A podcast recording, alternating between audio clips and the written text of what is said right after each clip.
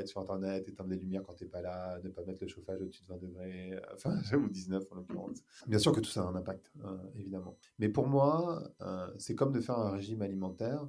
C'est-à-dire que quand tu le fais dans la contrainte, en essayant de trouver, ah bah tiens, il faut que je mange que, je sais pas, des ananas parce que j'ai entendu que ça brûlait les graisses, ou il faut que je mange que de la viande parce que j'ai vu qu'il y avait ce régime paléo, ou il faut que je mange que ci, ou il faut que je mange que ça. D'abord, un, ça ne fonctionne pas sur le long terme. En général, tu fais du mmh yo-yo, donc c'est pas, pas idéal parce que ton corps apprend ce que tu fais, donc il, il, finit par stocker. Voilà. En plus, tu le fais dans la contrainte, donc ça te rend pas spécialement heureux ou heureuse. Et moi, ce que je propose, c'est de faire un pas de côté.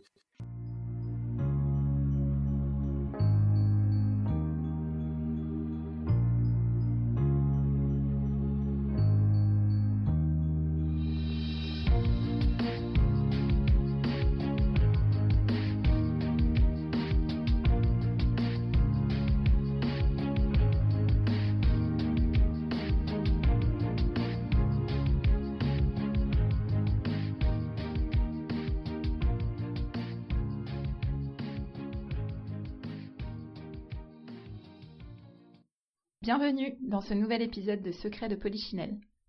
Secret de Polichinelle soulève les tabous inconscients et les préjugés qui ont la vie dure, au pro comme au perso. Parce que nous nous sommes rendus compte qu'il suffisait parfois d'une simple discussion sincère pour lever ces tabous et se libérer des préjugés. Le podcast Secret de Polichinelle sera une suite de conversations à nombre variables avec pour seul objectif d'être stimulant et enrichissant.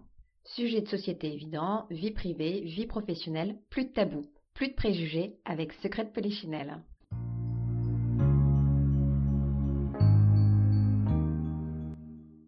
Si vous êtes amateur de podcasts, et notamment de podcasts de société, vous connaissez sans doute le podcast Volant de Grégory Pouy, à travers lequel il nous transmet sa vision de l'évolution du monde pour envisager l'avenir autrement. Une vision qu'il a également eu envie de transmettre à travers son dernier livre, Insoutenable Paradis, celui qui nous intéresse aujourd'hui.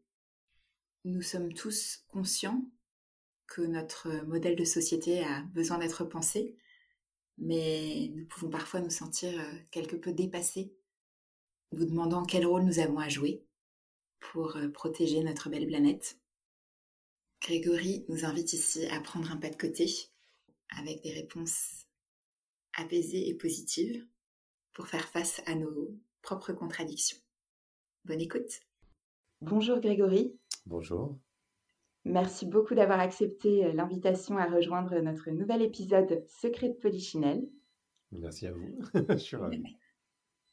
On connaît déjà bien ton podcast Voulant et euh, on a été interpellé par le titre de ton, de ton dernier livre Insoutenable Paradis. Euh, l'écologie, je crois que c'est un thème qui nous parle à tous, qui peut être parfois anxiogène puisqu'il fait un peu la une des journaux, on sait bien que la planète ne va pas si bien et en même temps, on est tous dans notre petit confort euh, à se demander ce qu'on pourrait bien faire euh, sans pour autant tout abandonner et euh, en ayant l'impression quand même de, contribuer aussi à, notre humble niveau à la planète. Et donc c'est vrai que c'est un peu la, thématique qui nous a interpellés et qu'on avait envie d'aborder chez Secret de Polichinelle. Et eh ben en fait, ce qui est marrant dans ce que tu dis, c'est quand tu dis la planète ne va pas très bien. En fait, c'est étrange comme on, on, extrait la nature de nous alors que nous sommes la nature. Donc en fait, quand tu dis la planète ne va pas très bien, en réalité, ça veut dire que nous n'allons pas très bien. c'est vrai. En fait, c'est pas à l'extérieur de nous. C'est en fait la, seule partie qui n'est pas connectée à la nature, c'est notre tête, mais enfin notre, notre esprit. Mais finalement, notre corps, il est la nature dans le sens où on est des animaux comme les autres. Donc en fait, comme c'est un écosystème, par définition, si la planète ne va pas très bien, c'est-à-dire que toi-même, tu ne vas pas très bien non plus. D'ailleurs, le mot écologie, c'est le discours sur la maison, euh, enfin, étymologiquement en tout cas. Euh, éco, donc euh, voilà, et logis, c'est la, la, maison. Et, donc voilà, c'est le discours sur la maison. C'est très drôle de, c'est un peu détaché finalement de cette, cette planète. Ouais, dans, notre, dans, notre, tête, hein, parce qu'en fait, le corps, il est fondamentalement attaché à la planète. Tu vois, les gens qui meurent de pollution, etc. Bon, ou de tous les, toutes les catastrophes naturelles, euh, on n'est pas du tout déconnecté de la nature, hein, par définition, mais, mais dans notre tête, on est complètement déconnecté de la nature, ça c'est sûr. Intéressant.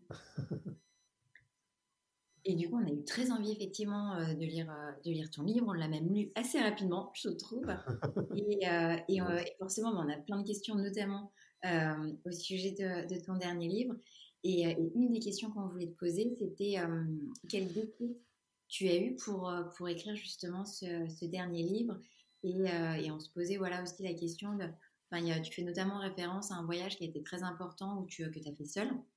Mmh. pendant, dans ce livre et du coup voilà je voulais on voulait aussi savoir, voilà, est-ce que c'était euh, cet événement-là, euh, ce, cet enfin, ce voyage un peu introspectif qui, euh, qui a provoqué l'envie d'écrire ce livre ou est-ce que justement, c'était peut-être aussi une étape que tu voulais avoir pour écrire ce livre, je ne sais pas. Alors, en fait, je ne crois pas avoir eu de moments incroyables où je me suis dit, il faut absolument que j'écrive ce livre. Je pense que c'est une transformation au fur et à mesure où, euh, en tant que marketeur, euh, j'ai transformé mon podcast pour aller vers des sujets qui me ressemblent plus. Je me suis finalement donné l'autorisation d'aller vers des sujets qui m'intéressent plus, euh, qui sont liés à l'humain. Ça a toujours été pour moi le seul centre d'intérêt finalement. Et puis, j'ai écrit ce livre parce que d'abord Duno est venu me voir, mais ils sont venus me voir pour écrire un bouquin de marketing. Et, et en fait, sur l'écologie, moi, ce enfin, je me retrouve pas dans, les discours, en tout cas dans ceux qu'on retrouve dans les médias. C'est-à-dire que d'un côté, on a des, euh, écolos enragés. Euh, je dis ça avec beaucoup de respect, mais, mais c'est-à-dire euh, des gens qui te disent c'est l'effondrement, c'est trop tard, tout est foutu, faut devenir agriculteur, etc. De l'autre côté, on a des Elon Musk ou autres docteur Alexandre qui te disent non, mais de toute façon, la technologie va nous sauver. Et en fait, je sais que la technologie ne nous sauvera pas. Et en même temps, j'ai pas du tout prévu de devenir agriculteur. Comme 80% euh, des gens en France, je vis en ville. Euh, j'ai un métier à peu près euh, classique. donc, j'ai un loyer. Enfin, j'ai une vie à peu près moderne, on va dire. Et je me dis, bah, comment on s'en sort Et je trouve que cette réponse-là, qui est nuancée, un peu plus holistique, elle manque, en fait. et c'est pour ça que j'écris ce livre. C'est pour tous les gens qui, comme moi, ont une conscience écologique mais ne sont pas des militants et, et cherchent vraiment effectivement par quel bout le prendre. Alors, est-ce que le voyage au Népal, ça a été un, point déclencheur? Non, je crois pas. Je pense que ça a été un point d'étape. Euh, le, voyage au Népal, c'était euh, c'était une partie importante effectivement parce que pour moi, c'est une forme de rite de transition. C'est comme si j'étais devenu adulte à 40 ans, donc c'est c'est pas exactement commun. Euh, et j'y ai traversé beaucoup de choses. Alors bien sûr qu'ils sont en lien avec la nature parce que nécessairement quand tu prends des, plantes euh, médicinales, euh, tu euh, qu'on pourrait aussi qualifier de drogue, hein, je sais pas, ça c'est après. Chacun, ça dépend l'usage qu'on en fait. non, c'est même pas l'usage, ça, dépend la perception qu'on en a l'un et l'autre. on peut appeler ça des drogues, on peut appeler ça des plantes médicinales, on peut appeler ça de plein de manières. nécessairement, ça te connecte à la nature parce que c'est des lianes en l'occurrence, l'ayahuasca auquel je fais référence. Euh, et puis après, tu es effectivement seul euh, dans la nature pendant 4 jours euh, sans, manger, sans manger, sans rien, enfin sans, sans, sans, manger, sans voir personne, sans divertissement, sans. Ouais, bah, sans rien en fait, sans tente. C'est un réel changement avec la vie citadine ah oui, c'est sûr. habituelle. bah, du coup, tu... en fait, ce qui est marrant, c'est que. ce, qui est marrant, ce qui est intéressant, c'est que tu expérimentes la sensation de mort. parce que vraiment, quand tu manges pas pendant 4 jours, et que tu es seul comme ça, euh, bah, en fait, tu te sens extrêmement, enfin en tout cas moi c'est le ressenti que j'ai eu, euh, je me suis ressenti extrêmement faible et donc plus proche de la mort. Enfin en tout cas c'est devenu palpable. Et du coup ça change aussi la perception des choses, je trouve. Et, quand même, qu'est-ce qui t'a amené finalement à faire ce voyage? C'est pas commun, enfin, faut déjà avoir la, la, démarche. Il y a eu quelque chose qui t'a motivé En fait, moi, je sortais d'une grosse rupture amoureuse à ce moment-là, enfin, depuis un petit moment d'ailleurs, mais, j'avais du mal à m'en remettre. Et, et en fait, ça s'est présenté devant moi, et à cette époque-là de ma vie, c'est ce que je fais de manière assez régulière hein, quand même, mais j'accepte ce qui se présente devant moi. Et du coup, c'est pour ça que je suis parti plus que. C'était pas vraiment dans un rapport sur l'écologie ou la nature, c'était plus une expérience que j'avais envie de faire qui à ce moment-là faisait encore plus de sens et, et qui se représentait à moi. Donc euh, j'ai saisi l'opportunité. Ok. Et est-ce que selon toi, il est finalement euh, essentiel, en tout cas ça a été peut-être le, cas pour toi, mais de se retrouver seul face à soi-même finalement pour se poser un peu toutes ces questions euh, Ouais, alors ces questions-là, particulièrement, je sais pas, mais ce qui est certain, c'est que l'homme avec un grand H, donc les hommes et les femmes, détestent l'ennui, alors que l'ennui est essentiel. Et, et en fait, on ne s'ennuie jamais assez pour descendre en profondeur. C'est-à-dire que quand tu t'ennuies, tu, tu, brasses toujours à peu près les mêmes questions. Tu vois, ton, ce qu'on appelle ton monkey mind euh, tourne à plein, normalement. Et en fait, euh, ce qui est intéressant quand tu restes 4 jours comme ça tout seul, bah, c'est que tu descends en profondeur. C'est-à-dire qu'en fait, les, les, idées de base, bon, bah, on a fait le tour pendant une petite heure, une peu ou deux heures, donc ça c'est fait. Et après, tu t'es obligé de descendre en profondeur. Et ça, effectivement, c'est pas mal de se retrouver seul face à soi-même pour le faire. Et euh, je dis pas qu'il faut rester 4 jours euh, seul dans la montagne. Sans manger. Sans manger, non, non, pas nécessairement. Je pense qu'il y a plein, plein de méthodes, plein de manières de le faire ça dépend le profil des gens, si c'est un introverti, extraverti, etc. Ça va, ça va dépendre évidemment. Mais, euh, mais je pense que oui, c'est important euh, de, de, remettre en question euh, les équilibres dans lesquels on est. C'est-à-dire qu'en fait, quand on parle de nos vies au quotidien et du fait qu'on a de la chance ou de la malchance, finalement, on reste sur l'écume des vagues. C'est-à-dire que euh, ce qui est essentiel, c'est la sécurité. Et tu as une triple sécurité, qui est une sécurité physique, quand par exemple ton pays est en guerre. Bon, ben, nous, en France, on n'a pas trop le souci. Euh, tu as une sécurité financière, tu vois, est-ce que euh, les banques ferment, est-ce qu'il y a de, l'inflation, etc. pas trop de soucis. Tu as une sécurité sanitaire, est-ce que tu peux mourir demain d'une maladie, etc. Donc là, on a un peu expérimenté pendant le confinement. Et en fait, cette triple sécurité, pour nous, euh, elle est, euh, c'est une donnée de base. C'est-à-dire qu'en fait, ça, c'est la normalité, ce qu'on considère comme la normalité, ce qui n'est pas du tout la normalité dans plein de pays d'ailleurs. Euh, et donc, du coup, quand tu nous demandes si ça va bien ou si ça va pas bien, on parle souvent de, je sais pas, ton histoire amoureuse, ton boulot, tu vois, les trucs, voilà, qui pour moi sont un peu l'écume des vagues, alors qu'en fait, il y a des choses qui sont essentielles qu'on remet même pas en cause. tu vois, en fait, on a, enfin, en France, énormément de chance. Euh, à plein plein de niveaux, euh, dont, dont cela évidemment. Tu peux, enfin, est-ce qu'il y a des peurs que tu as pu ressentir? Forcément. Euh, non, cette peur-là, à cet endroit-là, tu n'as pas, pas ce genre de peur. Enfin, en tout cas, moi, je ne l'ai pas. Et en fait, c'était intéressant de voir, en fonction des profils, si tu es introverti ou extraverti, tu choisis un endroit qui est différent. C'est-à-dire que les introvertis ont plutôt choisi des endroits dans la forêt, à l'intérieur de la forêt. Et les extravertis, comme moi, ont plutôt choisi des espaces où il y avait euh, de l'horizon. Tu vois, tu vois loin devant toi. Euh, donc déjà, c'est des, des, postures différentes. Les peurs, c'est plutôt les peurs de euh, la peur de la mort, tu vois, qui est une peur fondamentale à laquelle on pense tout le temps et à laquelle on dit ne pas penser vraiment. Hein. mais en fait, la peur de la mort, elle, enfin, c'est la mort qui fait que tu, tu bouges, hein, que tu agis au jour le jour finalement. Enfin, moi, je crois que euh, c'est la finitude qui fait que tu, euh, que tu fais les choses, que tu as envie que la vie soit excitante, que tu Si la vie le fait d'en avoir conscience, ouais. C'est ça. En fait, c'est souvent tabou. Ouais, c'est tabou. En fait, tu en as mmh. conscience sans enfin, ce, qui est, ce qui est intéressant avec la mort, je trouve, c'est que tu en as conscience sans en avoir conscience. C'est-à-dire que si on te dit euh, comme ça, tu as peur de la mort, souvent tu vas dire ouais, enfin, pas, vraiment, enfin j'y pense pas tous les jours, hein. sincèrement, c'est pas non plus, à nos âges en tout cas, je pense pas que ce soit un élément essentiel.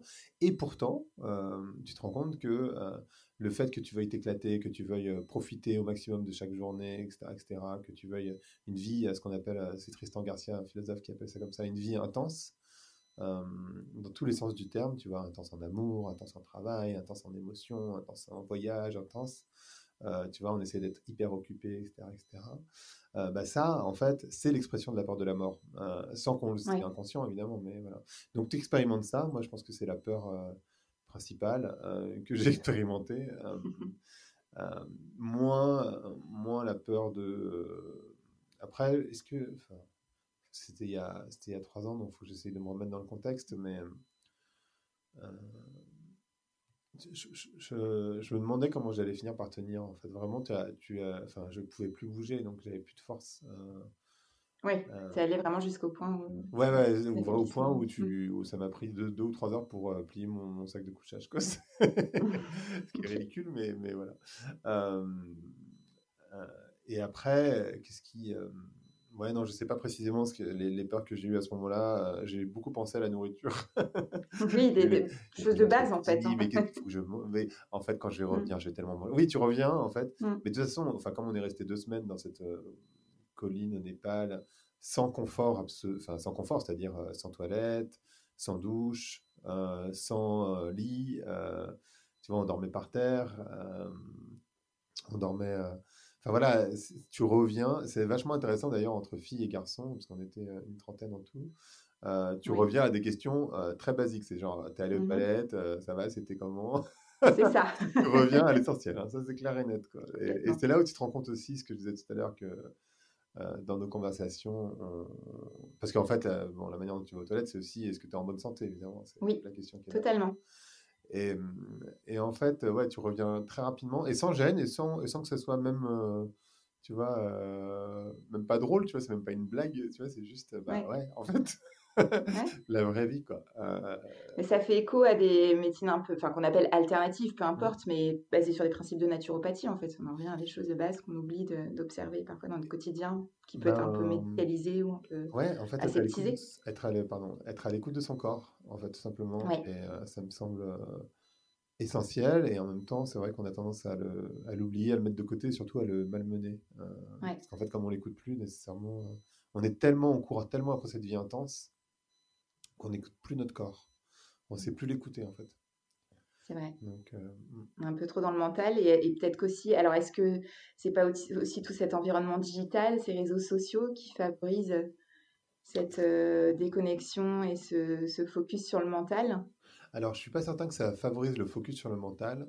En fait, euh, ce, que, ce que font les réseaux sociaux, c'est que sans qu'on s'en rende compte, on est dans une société de loisirs. Euh, enfin, ça peut être choquant parce qu'on a l'impression qu'on travaille énormément. Et pourtant, euh, quand tu regardes les statistiques, euh, j'ai reçu le directeur de l'Institution Jaurès qui expliquait ça sur mon podcast. alors, j'ai plus précisément les chiffres en tête, mais je, vais donner des ordres d'idées quand même. Je crois que sous Napoléon, on passait 75% de son, temps éveillé à travailler. D'accord. temps éveillé, de son temps de vie éveillé à travailler. Maintenant, je, je pense que c'est dans les 16-20%. donc en fait, ah oui. Euh, on travaille beaucoup, beaucoup, beaucoup moins euh, parce que simplement on finit les études beaucoup plus tard, qu'il y a la retraite, donc on, on arrête de travailler beaucoup plus tôt.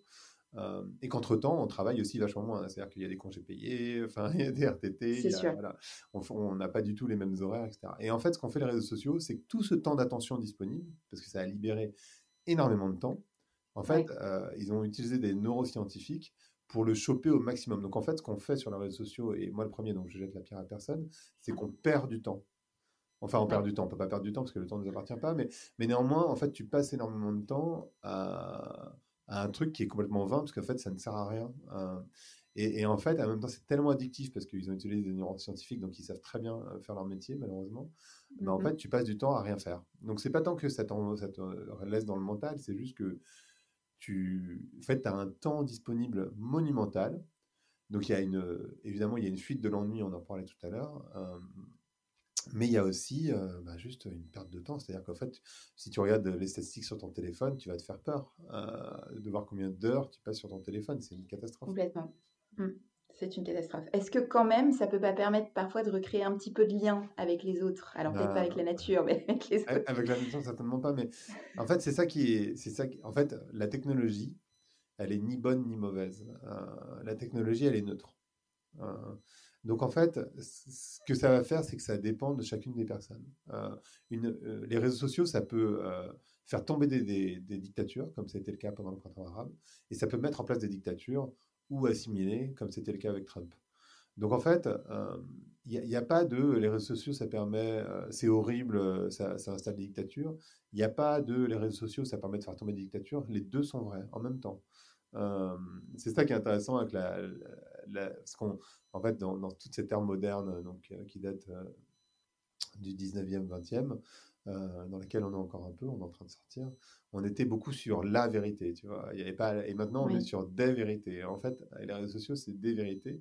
Bien sûr que tu peux recréer du lien à travers les réseaux sociaux, euh, évidemment. Euh, tu vois, moi, j'utilise mon podcast et je, je, fais la promotion de mon podcast sur Instagram, sur Facebook, sur LinkedIn, sur Twitter, etc. Donc, donc voilà. Et en même temps, tu perds énormément de temps à regarder des gens qui essayent de prouver que leur vie est intéressante, ou en tout cas de se prouver à eux-mêmes et de prouver aux autres que euh, leur vie est, vraiment incroyable. Ce qui, euh, en plus, psychologiquement, peut créer euh, des dépressions, en tout cas des, des, des, mauvaises images chez les gens qui consomment en se disant putain mais la vie de ces gens-là est incroyable. Alors qu'en fait évidemment ils ne mettent que la partie sympa de leur vie. C'est mmh très rare de montrer quand tu t'ennuies sur Instagram ça n'a aucun intérêt évidemment. Et alors bien sûr maintenant on s'ouvre à notre vulnérabilité de plus en plus surtout les femmes mais les hommes développent leur féminin aussi, donc je, pense qu'ils y vont un, petit peu.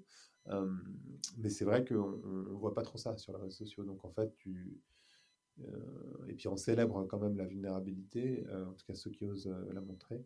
donc voilà, enfin c'est une réponse un peu longue pour te dire que oui, il y a du positif, mais il y a du négatif, il y a les deux. Comme dans tout. Exactement. En tout cas, dans la technologie, c'est certain. Est-ce que tu vois dans le digital, enfin souvent effectivement, il y, a, toute une question par rapport au digital et à l'écologie. Est-ce que, enfin, quelles, sont selon toi, tu vois, les facettes écologiques? Est-ce que il peut, d'une certaine manière, il peut y avoir des, une manière de rassembler les gens pour peut-être des causes aussi écologiques, mais il y a peut-être aussi d'autres facettes.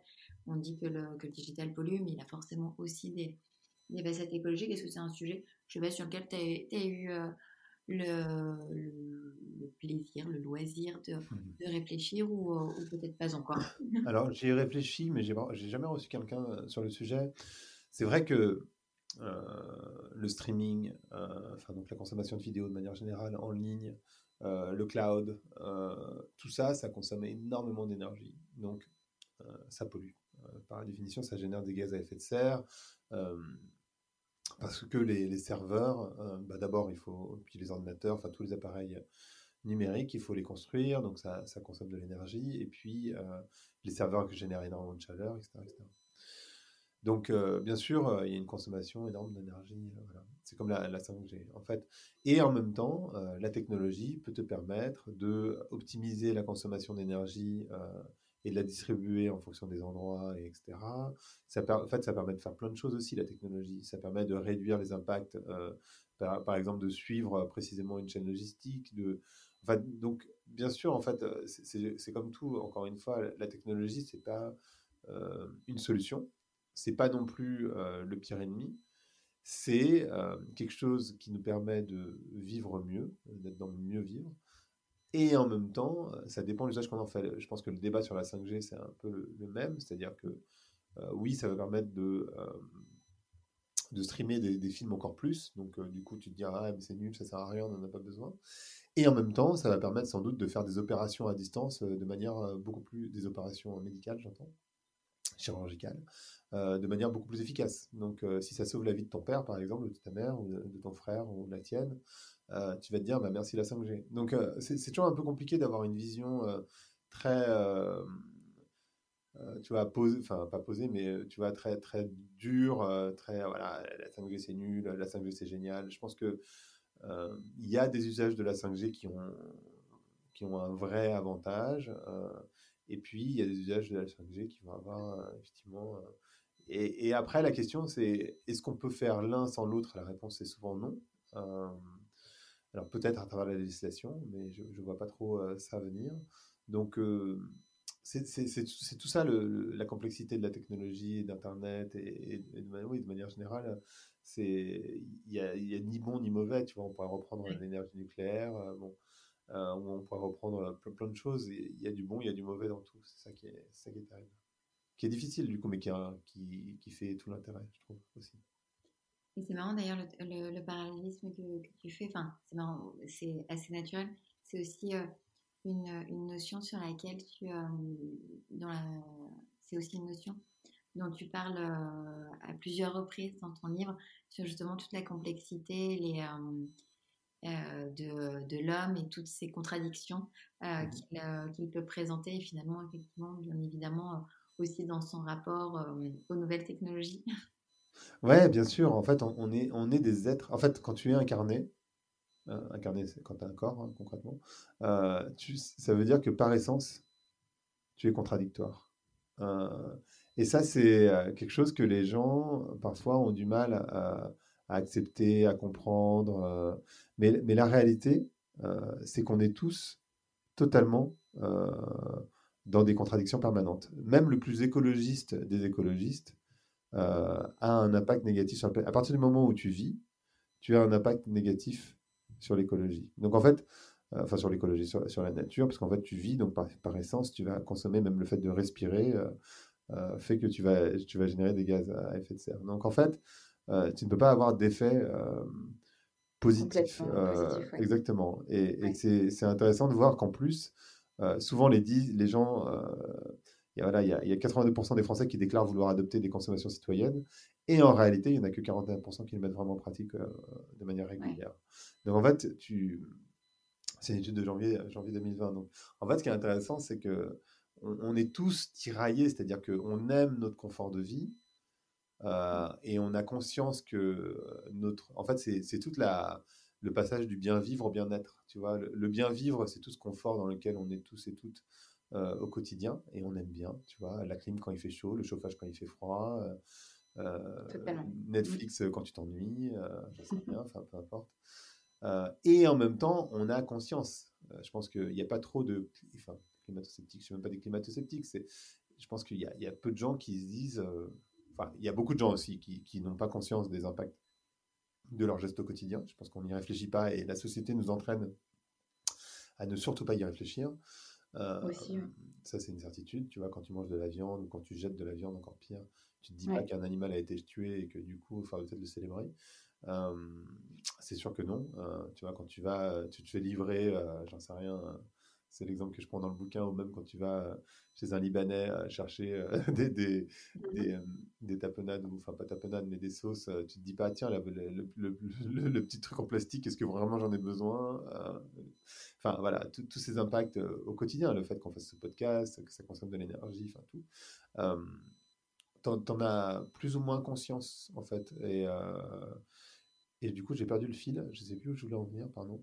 Euh, bah, je ne sais plus où je vais en venir. Je sais, sais plus du tout. Sur les, euh, sur les contradictions. Sur Ah oui, sur les contradictions. Et en fait, euh, ben, le truc, c'est que ouais, tu, passes de ton bien vivre, donc tout, tout ce confort dans que je viens de décrire, au bien-être. Le bien-être, c'est se sentir bien, être heureux. Et ça, c'est beaucoup dans le lien. Et en, et en, fait, quand on dit je cherche du sens dans ma vie, etc., le sens ne se fait que, euh, parce qu'on est des animaux sociaux, que par rapport aux autres. Euh, souvent, ça, m'amuse quand les gens disent, euh, tu vois, il y a tous ces débats, en particulier sur le féminisme, mais, mais c'est pas que sur le féminisme, évidemment, de dire, moi, je m'en moque de la vie des autres, c'est, ça m'apporte pas, etc. C'est pas vrai, parce qu'en fait, mmh. fondamentalement, on est des êtres sociaux, donc en fait, fondamentalement, tu ne vis que à travers les autres.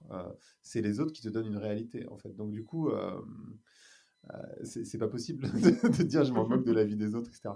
Et en fait, ce, ce, bien-être, euh, donc euh, il se fait, donc c'est pour ça que je parle des autres, il se fait à travers les autres. Le sens dans la vie ne se fait que par rapport à autrui, et c'est pour ça que en fait le bien-être, il est beaucoup dans le lien avec les autres, beaucoup plus que dans le fait d'avoir X ou Y à faire qui sont dans le bien vivre, tu vois. Donc en fait, tu seras beaucoup plus heureuse, heureux euh, avec des amis dans des conditions déplorables que euh, dans une grande maison avec piscine seul. Enfin, seul, ouais. C'est sûr que c'est certain. Je veux dire pour le coup et pendant le confinement, je pense que on l'a bien remarqué, tout le monde n'avait pas une grande maison avec piscine. Néanmoins, euh, on a pu tous et toutes constater cette réalité qui est une réalité de base, mais, mais néanmoins, je pense qu'on l'avait un peu perdu de vue.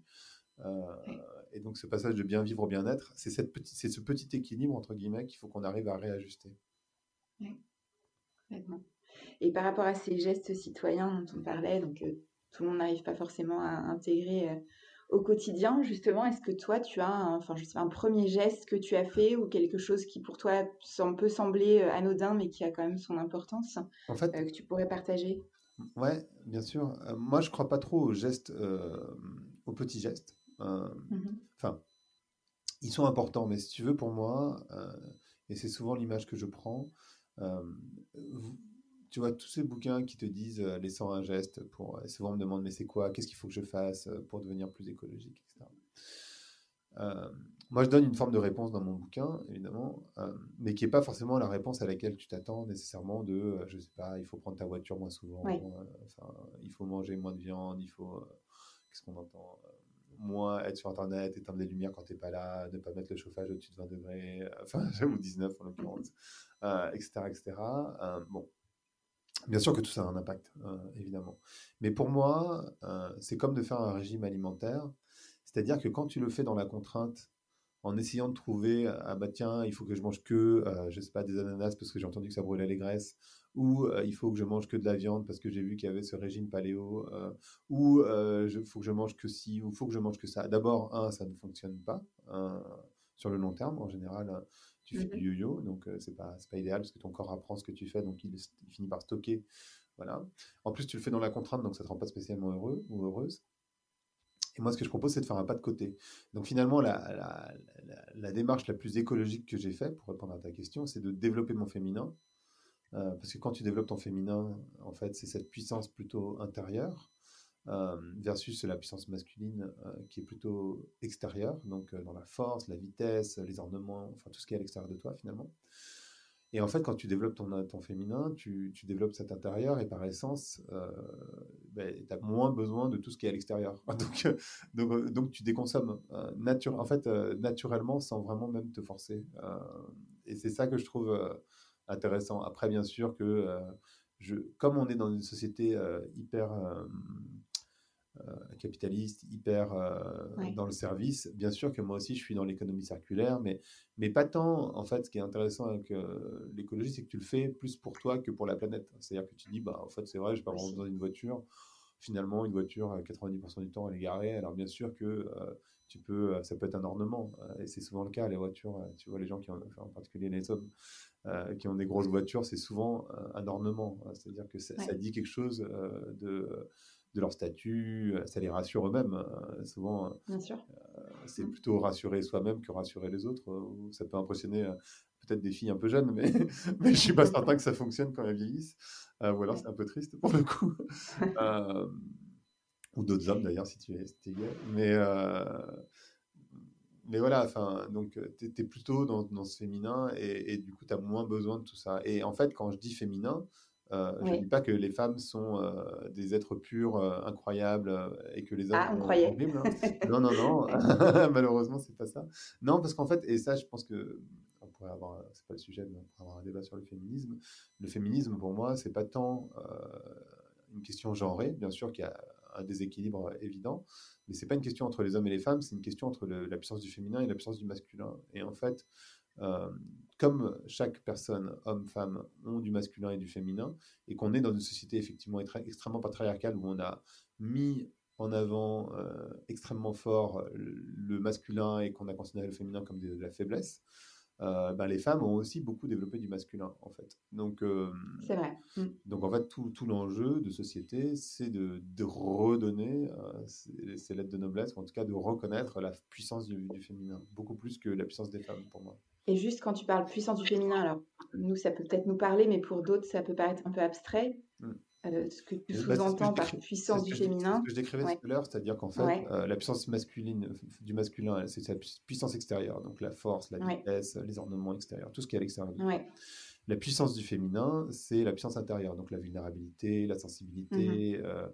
euh, l'empathie, ce que tu ressens, etc. Tout ça, c'est de la puissance. En fait, aujourd'hui, on va dire de quelqu'un de gentil que c'est quelqu'un de faible. On va dire que euh, la vulnérabilité, c'est euh, une forme de faiblesse également. Mmh d'ailleurs, on peut, on peut se l'entendre dire, de dire non, mais c'est pas grave, c'est génial comme faiblesse. Tu vois donc, en fait, c'est de la puissance. C'est ça qui, euh, qui, est intéressant. Et en fait, c'est vrai chez tout le monde. Euh, et la question, c'est comment tu le comment tu le développes, comment tu lui donnes sa place. Euh, et, et, l'idée, c'est pas de se dire que le masculin c'est horrible et que le féminin, la puissance du masculin c'est horrible, la puissance du féminin c'est génial. C'est certainement pas ça non plus. Les deux sont nécessaires, utiles, mais comme les deux ailes d'un oiseau, en fait, si tu n'en as qu'une qui fonctionne, ben, en fait, tu t'en rends, quoi, c'est sûr. Donc, tu as besoin de tes deux ailes pour voler. Euh, et, là, clairement, on n'en a qu'une, donc euh, effectivement, on tourne en rond. Très bien. Je sais pas si c'est plus clair. oui, oui, c'est très clair pour moi. Mais c'est surtout pour, euh, pour les personnes qui nous écoutent, c'est pour qui ça pourrait paraître perché. Ouais, ça peut paraître perché, mais. On va mettre un peu de concret. Ok. Euh, je surveille l'heure parce que je sais que tu as une contrainte. Euh, alors, Virginie, je ne sais pas si tu es toujours là. Oui, bien sûr. Ok. Euh, peut-être qu'on va passer sur tout ce qui est astuces par rapport à notre, enfin par rapport à ce qu'on s'était dit sur les, nos petites questions histoire d'avoir le temps. tu voulais enchaîner peut-être? Tu, me parles à moi Oui, oui, je te parle à toi, je te parle à toi, parce que je vois le temps qui est compté, donc je me dis qu'on ait le temps un peu de poser nos deux, trois questions le, truc, c'est que je me dis, tout, tout, ce qui est astuces, etc., finalement, enfin, je trouve que comme, euh, comme Grégory nous, euh, tu vois, enfin, nous, ouais. Alors, on, on, enchaîne sur le secret polichinelle, si tu veux. Moi, ça me va. Euh, c'est peut-être mon à propos. Et sinon, enfin, si, il y a peut-être un, angle qui est, intéressant, c'est qu'on s'était noté aussi, c'était le, le fait qu'effectivement, bah, tu faisais référence, Grégory, au fait que pendant le, pendant le confinement, on avait eu euh, ce réflexe euh, assez spontané, euh, en tout cas pour beaucoup d'entre nous, de, de, se, de se rassembler quand c'était possible, de se réunir plutôt que de rester seul. Et justement, est-ce que, comment est-ce qu'on peut recréer du lien dans nos grandes villes qui sont, qui sont aseptisées ou à un moment où la distanciation sociale est tout de même de rigueur? Est-ce que voilà, comment euh, est-ce que toi, tu, euh, tu, je sais pas, dans tes habitudes, dans ton nouveau quotidien euh, Covid-19, est-ce que tu as des, des expériences voilà, qui, et des astuces du coup que tu voudrais nous partager sur comment est-ce qu'on garde le lien, comment est-ce qu'on crée peut-être du lien autrement et peut-être même encore plus fort, bien que nous soyons en, période de Covid Mmh. En fait, de manière générale, euh, une ville te rend seul. En fait, c'est assez étonnant d'ailleurs de voir que euh, plus on est nombreux dans un endroit, euh, quand on dépasse 150 personnes en tout cas, tu le fameux chiffre de Dunbar, ça te rend seul. Donc, et plus la ville est grande, moi j'ai pu l'expérimenter quand je vivais à New York, plus la ville est grande, plus tu vas te sentir seul. Euh, et c'est étrange parce que c'est, enfin, tu vois, c'est, tu pourrais penser l'inverse, que plus on est nombreux, euh, moins tu te sens seul. Euh, et en fait, souvent d'ailleurs, quand tu passes de la campagne à la ville, tu, tu, passes de la campagne à la ville pour chercher cet anonymat. Tu vois, enfin, je sais pas si c'est quelque mm. chose que moi je l'ai pas fait personnellement, mais j'ai tellement eu de, personnes autour de moi qui m'ont raconté ça, c'est dire ah non mais moi j'en avais marre à la, dans, dans, mon, dans, mon, village, tout le monde connaissait machin truc, on entendait tout, les bruits de commerce, machin. Euh, donc tu vas chercher cet anonymat. Et après, ce, dont tu ne te rends pas compte, parce que notre cerveau, il n'est pas vraiment construit pour envisager les mauvais côtés d'une bonne nouvelle, entre guillemets, euh, c'est que cet anonymat, il va te peser énormément. en fait, euh, c'est super, il y a un côté positif de l'anonymat. Encore une fois, comme dans tout, il y a du positif et du négatif. Et là, en fait, le négatif, c'est qu'effectivement, bah, tu vas te retrouver et tu vas te sentir très seul. donc les, les, trucs et astuces, je crois que c'est simplement et ça, pour le coup, j'espère que le confinement a permis à un certain nombre de personnes de s'en rendre compte, c'est de, réaliser l'importance de ces liens. Euh, et donc, le truc et astuce, c'est juste de se dire, en fait, ces liens, ils sont importants, il faut que je les célèbre. Alors, je, sais que le mot célébrer peut sembler un petit peu aussi ésotérique, mais il faut que je, les célèbre et donc que je les, que je les nourrisse, euh, que, euh, tu vois, j'appelle des amis, que je, sois proche, que qu'il y ait de l'entraide. Tu vois, on a beaucoup, pendant le confinement, aimé, euh, je crois, euh, l'entraide. Alors, je ne parle pas que des, des soignants, mais, mais aussi tes voisins.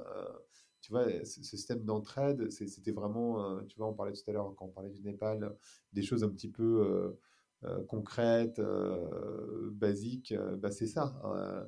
tu vois, quand j'ai reçu par exemple Frédéric Lopez sur mon podcast et qui, qui demande à des personnes dont les, les récoltes viennent d'être complètement ravagées par un orage, mais comment ça fait que vous souriez toujours et, et, de répondre, ben en fait, c'est juste parce que je sais que je suis pas seul. bien sûr que ma récolte a été détruite, mais mon cousin qui habite le village, je ne sais où, il va venir m'aider et c'est fine en fait. Mmh. Euh, et c'est ça que nous on a perdu dans cette société hyper individualiste, euh, hyper euh, solitaire. Donc de juste se dire, enfin, que l'entraide c'est ça la clé. Donc le lien est, la clé. Et, et, et c'est pas vraiment une astuce, si ce n'est une prise de conscience et peut-être, enfin, l'anonymat de la ville. Moi, j'en profite tous les jours, donc je, je l'aime bien aussi. Mais c'est juste se dire, bah créer du lien. Et du lien, c'est pas forcément euh, parler pendant 50 minutes avec quelqu'un. Ça peut simplement être un sourire dans la rue, en fait. Et, ça coûte rien de faire des sourires aux gens dans la rue, dans le métro ou je ne sais où. Oui. Ouais, ben moi je le fais régulièrement, par exemple.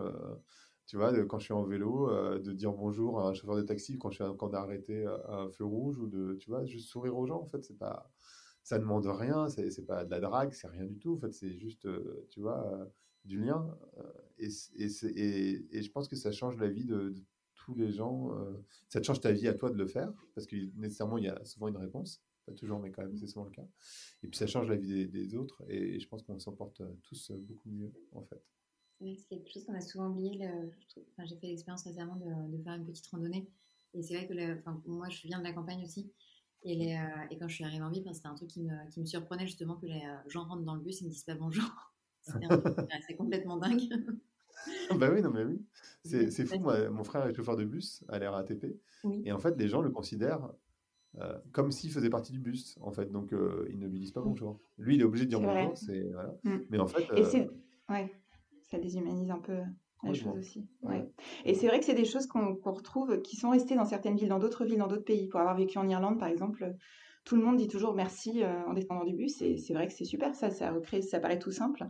Euh, et euh, certains peut-être nier, et pourtant, ça, ça, recrée du lien, effectivement. Exactement. Ça ne demande pas un effort monumental, hein, mais ça change tout, en fait. Au quotidien, ça change tout, en fait. Et plus totalement.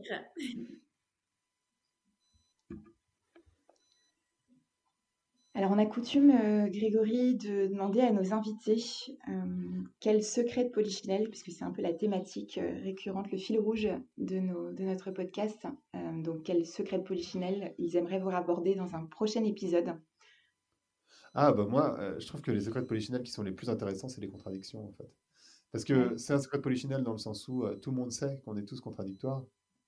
Donc, la contradiction, pour moi, c'est un, un, sujet qui est génial euh, pas tant pour mettre les personnes à mal, parce que c'est jamais forcément agréable qu'on te souligne tes. Quand, tu n'es pas dans la vulnérabilité, en tout cas, c'est jamais très agréable qu'on te souligne tes contradictions. Moi, je suis très à l'aise avec mes contradictions, mais, mais ce n'est pas forcément le cas de tout le monde. Euh, et je trouve que c'est un sujet qui est hyper intéressant parce que ça, ça déculpabilise aussi, euh, comme on en a tous et toutes.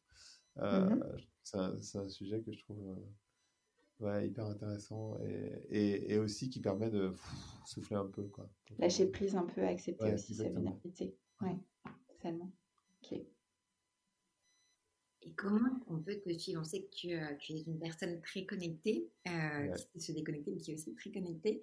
Et euh, voilà, quels sont les, les meilleurs tips, les meilleurs endroits pour te suivre on sait qu'il y en a plusieurs, mais on voudrait justement les entendre de eh ta ben, part, s'il te plaît. En fonction de ce que tu cherches, il va y avoir plusieurs endroits, effectivement. Si tu veux des trucs un peu perso, entre guillemets, c'est plutôt sur Instagram, mon compte personnel, Greg from Enfin, en fait, moi, je, mon écosystème, c'est Greg from Paris partout, donc c'est relativement simple, cela dit, de, de le retrouver.